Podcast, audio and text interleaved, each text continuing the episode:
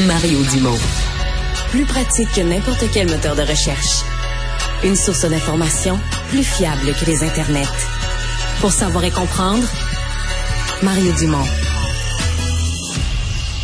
Ouais, je veux dire, ça montre rapidement parce qu'en ouverture d'émission, il y a 15 minutes, je disais, il y a 350 clients sans électricité. J'ai maintenant 422 000 quelques minutes euh, plus tard.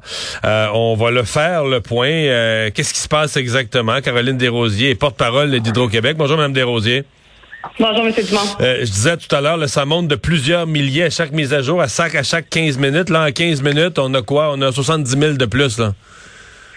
En effet, ça monte très vite. On le voit avec l'évolution de la tempête. C'est une tempête, vous savez, qu'on voyait venir. Ça fait plusieurs jours que les équipes se préparent, que la cellule de crise est en place. Nos météorologues qui regardent ça euh, de très près. Donc, depuis ce matin, on voit l'évolution de la des pannes en fonction de l'évolution de la tempête qui touche quand même plusieurs régions. Là. On voit euh, que ça a touché l'Outaouais en premier ce matin. Là, on est beaucoup sur Montréal, en Montérégie. Ouais, c'est euh, presque la moitié des pannes, c'est Montréal. Montréal, l'île même est très touchée. Exactement. Donc, c'est la combinaison du verglas et du vent ensemble qui font en sorte qu'il y a euh, des, des, impacts sur notre réseau. Euh, nos équipes sont là, euh, étaient prêtes ce matin à intervenir. On a plus de 250 équipes qui sont sur le terrain actuellement et on a des équipes supplémentaires qui vont être prêtes à intervenir selon l'évolution de la situation. Mais essentiellement, ce sont partout, ce sont des branches qui tombent sur les, les installations? Exactement. Majoritairement des, de la végétation qui tombe sur nos fils. Donc, la végétation qui euh, devient plus lourde en raison de la glace, donc la pluie verglaçante qui est tombée, qui est disposée sur les branches, sur les arbres. Certains endroits, c'est plus minime, c'est des branches euh, qui sont tombées, donc ça peut être plus facile à rétablir. D'autres endroits, ça va être la végétation plus importante, donc ça va être plus long à, à rétablir. Mais oui, c'est essentiellement la végétation qui est tombée sur le réseau qui fait en sorte euh, hmm. qu'il y a des pannes. Je vois qu'il y a presque pas de cas à cette heure-ci, là, Mauricie, Québec, par exemple, mais je, regardais les, prévisions météo. On dit que le verglas s'en va vers là. Est-ce que vous vous préparez malheureusement aussi à ça? Est-ce que des régions qui semblent épargnées à cette heure-ci, là, milieu d'après-midi, fin d'après-midi, euh, rendu à cette nuit qui, ou demain matin, qu'elles vont aussi euh, y goûter?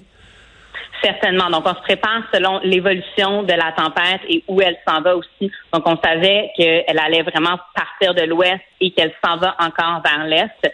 Euh, donc, oui, les équipes dans ces régions-là vont être prêtes à intervenir aussi. Et selon l'évolution de, la tempête et l'évolution du rétablissement, euh, c'est possible qu'on puisse déplacer des équipes d'une région à l'autre selon comment comment ça se passe. Mais en ce moment, les équipes travaillent dans leur région ou attendent la tempête là, qui s'en vient dans dans d'autres par rapport à des, des, tempêtes historiquement. Quand, on est rendu dans les 400 000, euh, j'ai l'impression qu'on va atteindre les 5, 6, 700. Est-ce qu'on est dans des nombres où on est mieux de se préparer à ce que, par exemple, dans des petites routes rurales où il y a seulement quelques abonnés, c'est du quoi, deux, trois, quatre jours?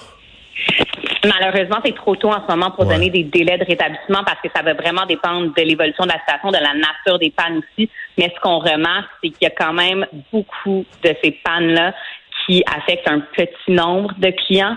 Euh, et ça, on, le mentionne souvent quand ça quand c'est des pannes qui affectent un petit nombre de clients, ça veut dire qu'il y a énormément d'endroits où nos équipes doivent physiquement se rendre pour intervenir, pour évaluer la situation et ensuite intervenir. Donc, hmm. euh, c'est certain Donc, il y a un risque que ça, que, ouais, ça, il y a un risque qu'on soit sur, euh, sur quelques jours là, pour, pour les, les, les plus malchanceux. Malheureusement, oui, mais il est vraiment trop tôt en ce moment là, pour donner pour donner des délais.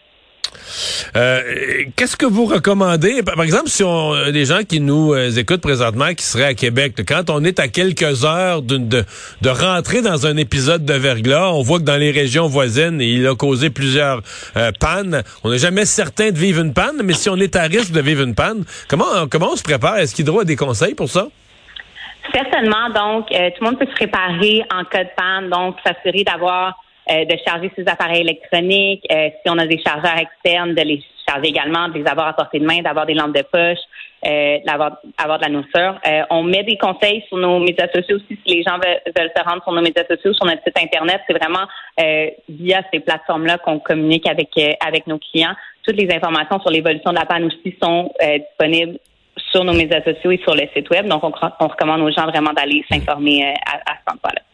Mais déjà, à cette heure-ci, je regarde les chiffres sur votre site, on est presque à 10% de tous les abonnés. Il y a 4 500 000, 4 millions et demi d'abonnés chez Hydro, on est à 422 000, donc on est presque à 10% de tous les abonnés du Québec euh, qui sont privés de courant. Madame Desrosiers, euh, merci. Merci à, toutes vos équipes sur le terrain là, qui vont avoir, j'ai l'impression, euh, des heures dans des conditions pas le fun à travailler, qui vont avoir des heures de, de, de travail acharné.